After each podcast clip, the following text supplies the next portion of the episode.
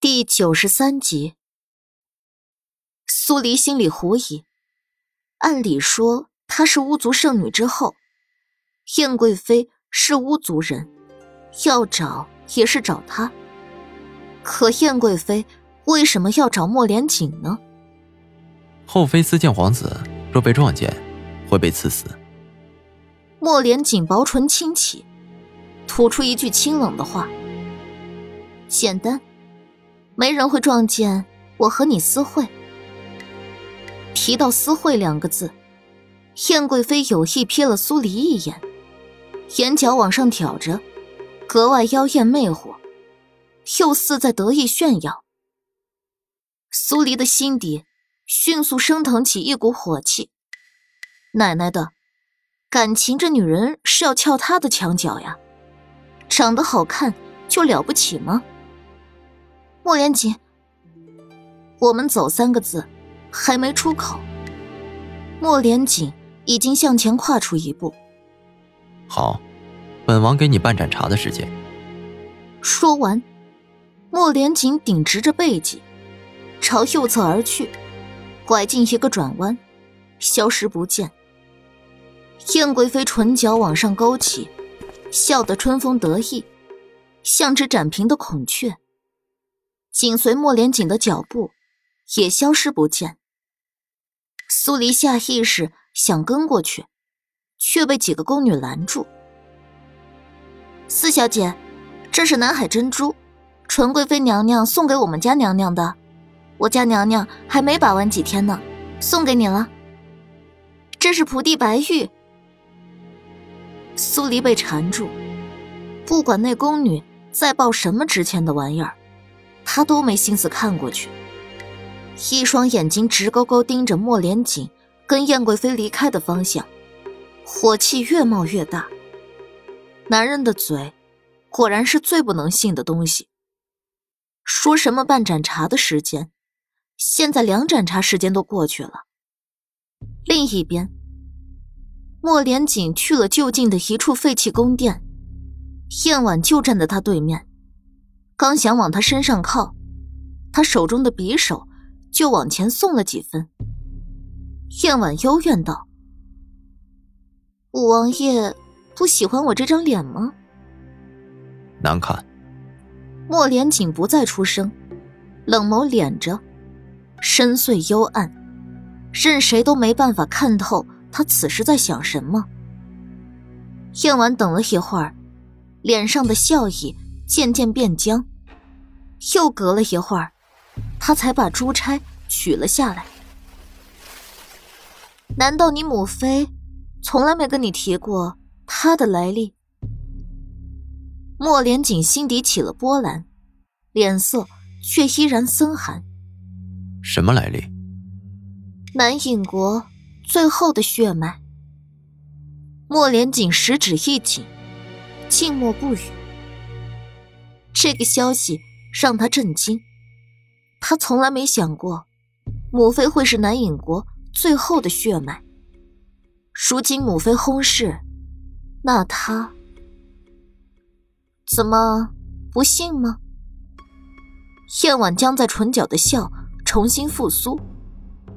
知道珠钗上的这条蛇代表什么吗？莫连锦继续静默，燕婉有些自讨没趣。没再绕弯子，直接说：“这是巫族的图腾，我是巫族人，你是……哼，你是南影国最后的血脉。”莫连锦脑子里嗡嗡作响，半晌，燕婉的话还在耳边回荡。他的眸子开始变得猩红，眸光犀利。像是一把剑，直戳他的内心深处。我还以为敏成公主什么都会告诉你，没想到她还真是执拗，一心一意要让南影国在她这结束。燕婉妖异的笑了几声，哼，还真是白浪费我的心机，还以为我将巫族图腾露出来。你会主动来找我？你想死？莫连锦忽然出手，扼住燕婉的脖子。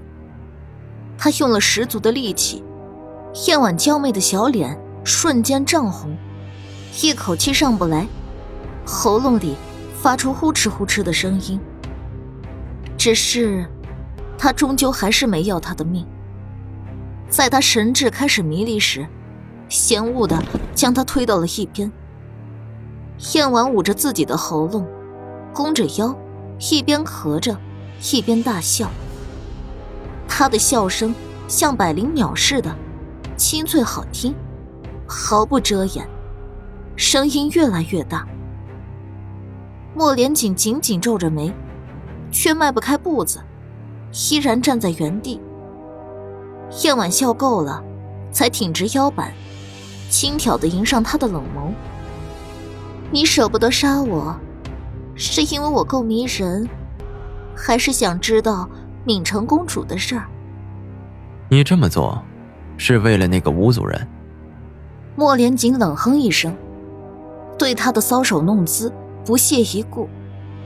燕婉在心底暗叹一声，他这张脸。还没有男人能抵抗。莫连锦果然是不一般的人。想归想，表面还是一如既往的勾着媚笑。狐族人与南隐本就是一脉。五王爷抓了自己人，我不过是出来提醒你一句，免得你做错事儿。只凭你的一面之词，本王不会信。南隐国的皇室。与狐族有着密不可分的关联。只要用月灼水擦拭心口的位置，就会出现巫族的图腾。他人不知道，安帝自然会知道这个分辨南影国皇室的方法。听着他威胁的话，莫连锦抿唇不语。五王爷，我入宫争宠，是为了你，为了我们的复国大业。所以，你应当知道要如何做。燕婉重新把珠钗插了回去，深深的看了眼莫连锦后，转身朝来时的路走。他走了几步，忽的停下脚步，回头看向他：“你该不会是真的看上那个丑八怪了吧？”见他不答，燕婉挑了下眉。你是南影最后一丝血脉，在大业未成之前，你喜欢的任何东西都会死。如若你敢动他，若你不想他死，那就离开他。做回在边关的你，冷血无情，狂妄肆意。燕婉没把他的威胁看在眼里，男人嘛。谁不喜欢追逐那高高在上的权势地位？别忘了，你母妃母族枉死的那些人，可都是南影的人。说完，燕婉率先离开。等在原地的苏黎，所有耐心都磨完了，这才见到燕婉从转角走出来，远远的。只借着灯笼昏黄的光亮，他也能看清，燕婉的衣领松了，衣服有些乱，跟他离开前的样子十分不一样。不知道为什么，苏黎只觉得心底有口气，堵在了嗓子眼里，吐不出来，咽不下去。燕婉走进苏黎，我与五王爷办完事儿了。现在将它还给你。苏黎绷紧了全身的神经，心脏像被什么东西攥着，憋得他喘不过气来。他手里还端着他赐下的各种珠宝，眼睁睁的看着他离开。又过了好一会儿，莫连锦才从转角走出来，一如既往的面色清冷，峨眉蹙着。双眸深邃犀利，似无底寒潭。你跟他办了什么事儿？苏黎脑子一热，脱口而出就是质问。莫连锦抬手揉了下额头。苏黎，容本王想清楚了再告诉你。苏黎想歪了，脑子里全是各种黑暗的画面，双手一抬，把手里的托盘连带着宝贝直接砸向他。行，那你慢慢想。莫连锦接住托盘时，苏黎已经转身大步往前走了。看着他气呼呼的背影，他嘴角一抽，他这是怎么他了？回到武王府为止，苏黎都没跟莫连锦说一句话。莫连锦目送他进入卧房后，转身就出去了。他只想尽快确认，燕婉的说辞是不是真的。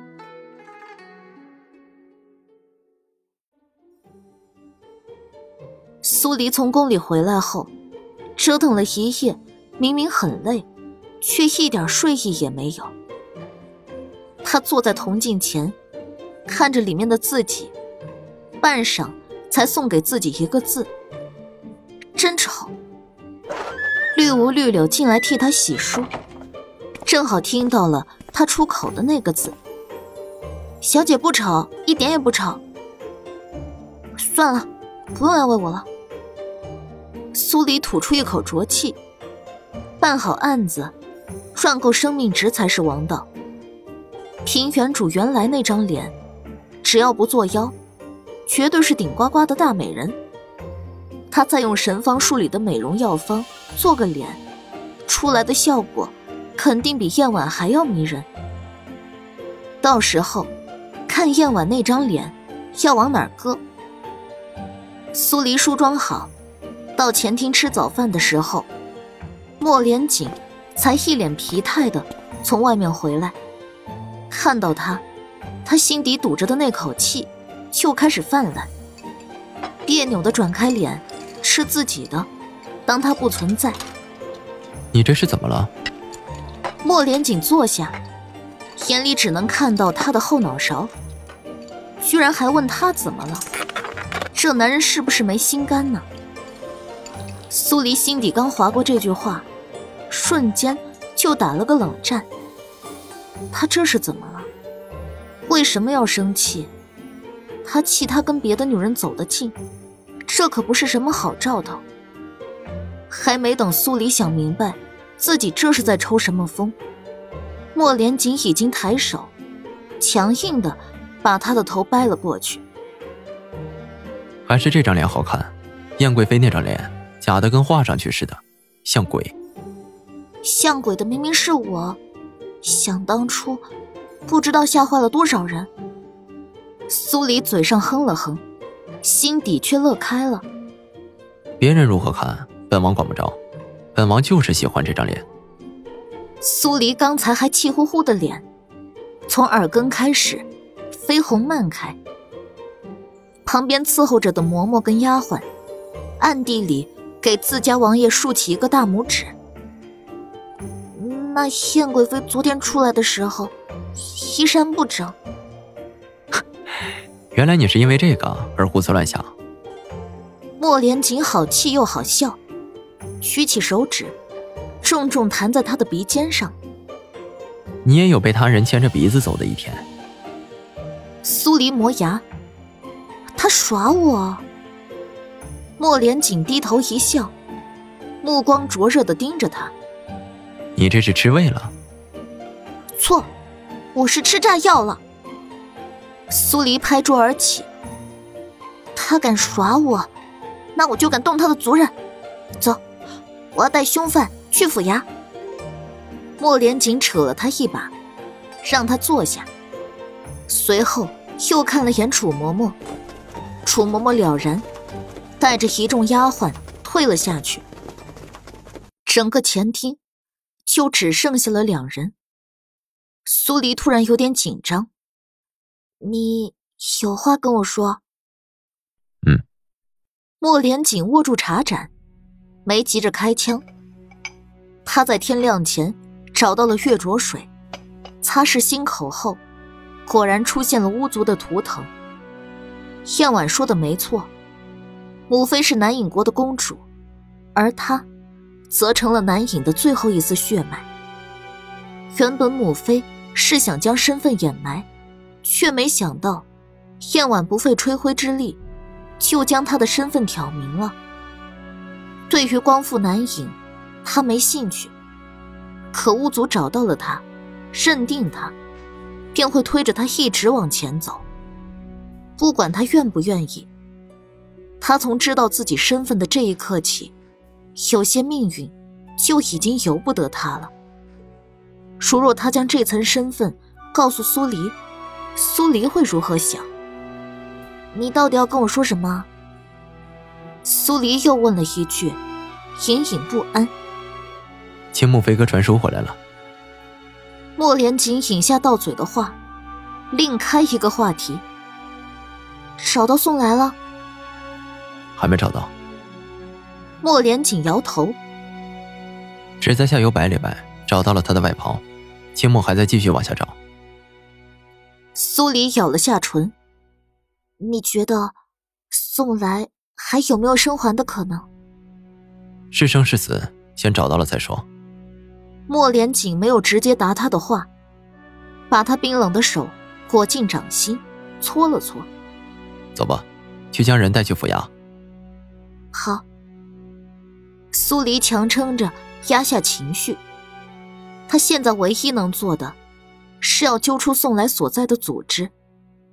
若宋来死了，他要这个组织为他陪葬。